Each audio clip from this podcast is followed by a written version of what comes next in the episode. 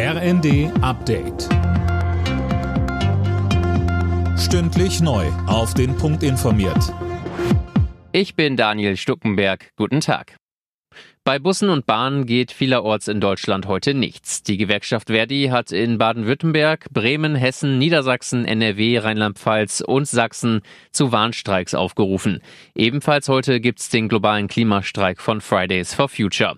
Sprecherin Annika Rittmann sagte uns, Es ist einfach sehr offensichtlich, dass wenn man eine Mobilitätswende durchführen will, dass man Menschen braucht, die am Ende die Busse und Bahnen fahren und die müssen vernünftig bezahlt werden und brauchen vernünftige Arbeitsbedingungen. Und damit das nicht weiter gegeneinander ausgespielt wird, haben wir uns eben mit Verdi zusammengetan, um Zeichen zu setzen, dass in den ÖPNV investiert werden muss, in die Menschen statt in neue Autobahnen.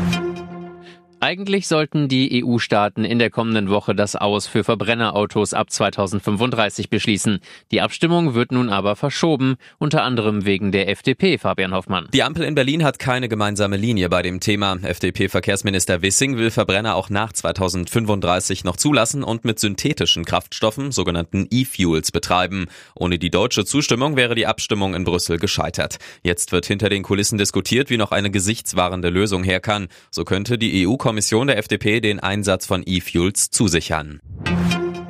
Nun ist es offiziell. Der britische König Charles III. kommt Ende des Monats zu seinem ersten Staatsbesuch nach Deutschland.